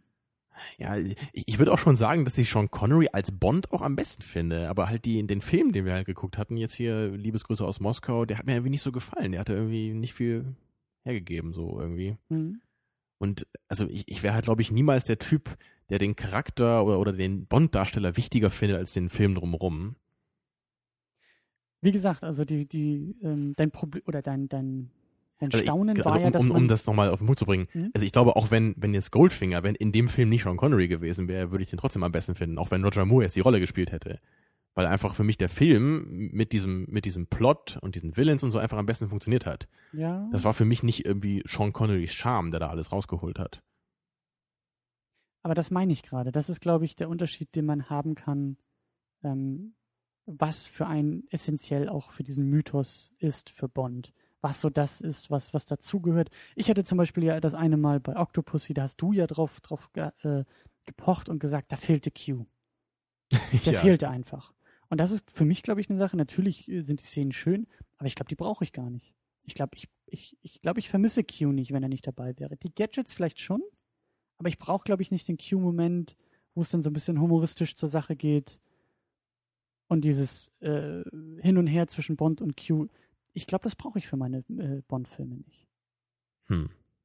Ich, glaub, ich glaube, und das, Kann man natürlich so sehen, ja. Ja. Es ist irgendwie, es, Und ich weiß auch nicht, ob ich so viel Action da haben muss. Ich brauche ich brauch die, ich brauch irgendwie diese ikonische Action schon. Vielleicht die spannende Action, um das nochmal aufzugreifen. Also wenn er sich da von, von einem Staudamm runterschmeißt. und das ich brauche brauch ich halt gar nicht. Ich brauche halt eher die, die coole Action mit dem, mit dem innovativen Gadget irgendwie Einsatz. Mhm. Das ist halt eher das, was ich suche. Und das, das kann dann meinetwegen auch mal ein bisschen abgedrehter sein. Und ich glaube, ich brauche auch eher das Bond-Girl, was ein bisschen selbstbewusster ist und ein bisschen mehr austeilt. Also ich mag das, glaube ich, eher, Mhm. wenn Bond von den Frauen herausgefordert wird, anstatt ihnen immer so überlegen zu sein und sie so leicht in die, in die, in die Tasche stecken zu können. Da würde ich dir, glaube ich, recht geben, weil das auch so ein bisschen der Rolle des Bond-Girls irgendwie noch ein bisschen mehr Gewicht verleiht. Man weiß halt auch ein bisschen, warum sie jetzt in dieser Geschichte ist. Nicht einfach Mhm. nur, um gut auszusehen, sondern sie macht halt auch ein bisschen was. Mhm. Aber Ja. da kann ich mir auch vorstellen, dass es Leute gibt, die sagen, nein, nein, nein, nein, das, das, das macht Bond ja schon fast kaputt. Das ist ja zu viel des Guten. Das, das, Es gräbt so an seinem Status, könnte man auch sagen. Ja. Ja. Also ich, ich habe echt das Gefühl, dass wir heute in einer unglaublichen Aporie enden. also Wir eine, haben jetzt, Aus, glaub ich- eine Ausweglosigkeit. Das weiß doch jeder, der uns hört. Ja, ich wollte es trotzdem nochmal sagen. Ich glaube, wir haben jetzt zwei oder drei wirklich wichtige Fragen angesprochen heute, die auch so allgemein einfach für das Medium Film so ziemlich bedeutend sind. Und ich glaube, die müssen wir alle nochmal irgendwie wieder aufgreifen, so im nächsten Jahr. Das ist ja auch das Schöne an der Philosophie, was wir ja äh, im Studium eben haben. Äh, wir machen ja eigentlich unsere Arbeit dann am besten, wenn wir mit mehr Fragen rausgehen, als wir vorher gestellt haben. Ja, aber was, was mich heute halt so äh, verunsichert irgendwie persönlich ist, dass ich halt irgendwie auch selber mir gar nicht so richtig äh, jetzt zutraue, genau zu sagen, warum ich jetzt die Bond-Filme nicht so richtig gut finde oder warum ich jetzt den einen wirklich deutlich besser finde als den anderen. Ich habe da halt irgendwie meine Präferenzen, aber ich kann die so gar nicht richtig einordnen. Mhm. Jetzt, wo wir halt zum Beispiel neulich sieben besprochen haben, da habe ich halt das Gefühl gehabt, ich kann ganz genau sagen, warum ich diesen Film so gut finde. Und ich kann ganz genau alles analysieren, warum das für mich alles so viel Sinn ergibt. Ne? Ich, Mhm. ich habe das Gefühl, ich kenne diesen Film eigentlich in jedem Detail. Und ich, ich also ich habe das Gefühl, ich bin auch berechtigt dazu, eine Meinung zu haben.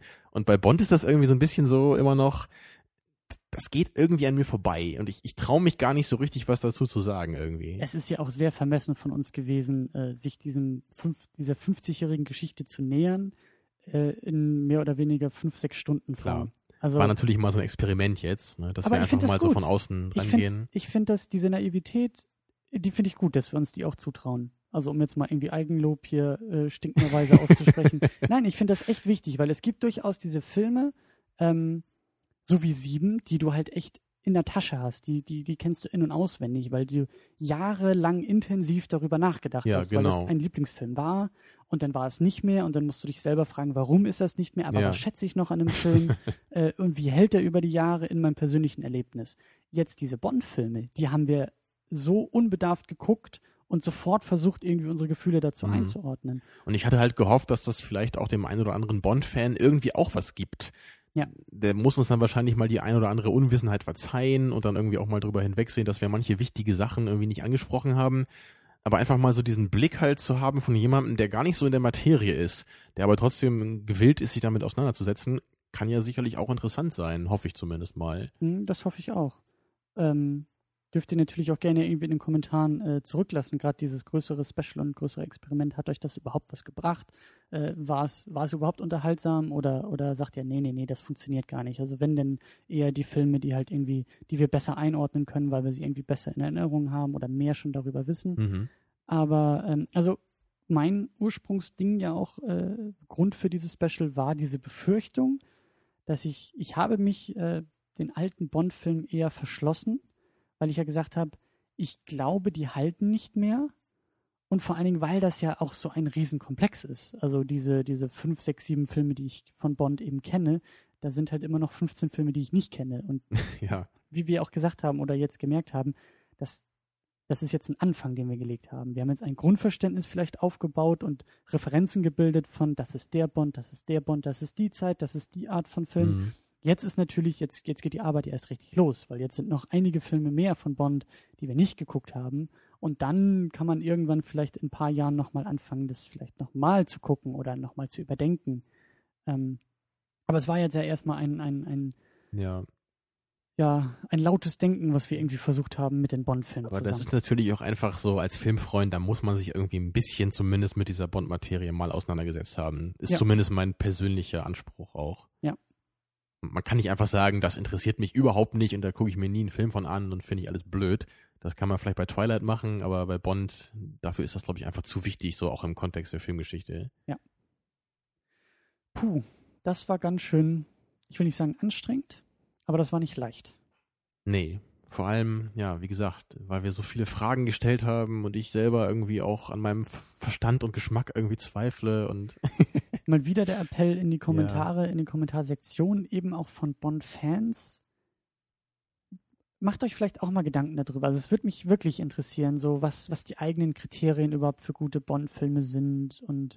Oder ob man da überhaupt so allgemein welche aufstellen kann. Oder ob man da irgendwie doch eher so jeden Bond für sich betrachtet, irgendwie guckt, ob das alles stimmig ist. Ich fand das zum Beispiel sehr schön, wie du gesagt hast, Heisenberg hat so seine persönliche Bestenliste wirklich von allen 22, 23 Bond-Filmen, 22 glaube ich, 22 Bond-Filmen gemacht. Jetzt würde mich nochmal interessieren, wie er dazu kommt. Also was die Begründung für diese Auflistung ist. Eine grobe Begründung. Genau, also genau dieses. Gibt es da jetzt irgendwie wirklich so einen Katalog von Kriterien, die man so auf alle Bond-Filme anwendet und dann schaut man am Ende, welcher hat die am besten erfüllt und dann geht man so runter in der Liste, ne, welcher erfüllt sie dann nicht mehr ganz so gut und welcher gar nicht. Oder sagt man echt so, okay, der Bond-Film hat jetzt das und das gemacht, das funktioniert in sich sehr gut.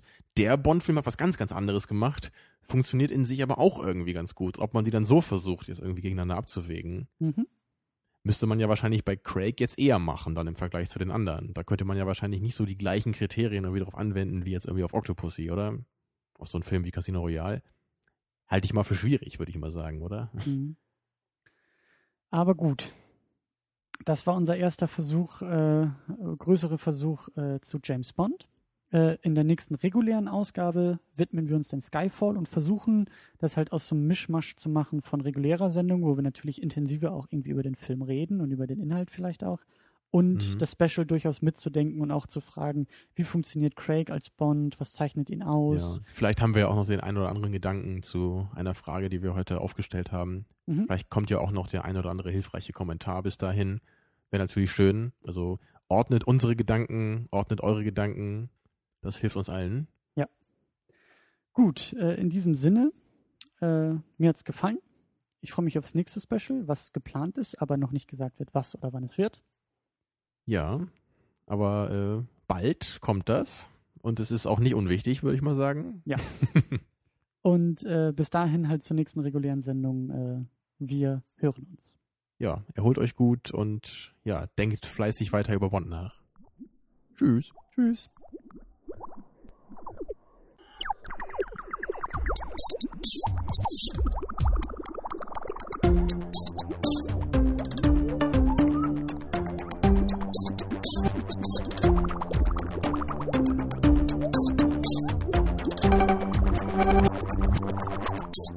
Second Unit Special Edition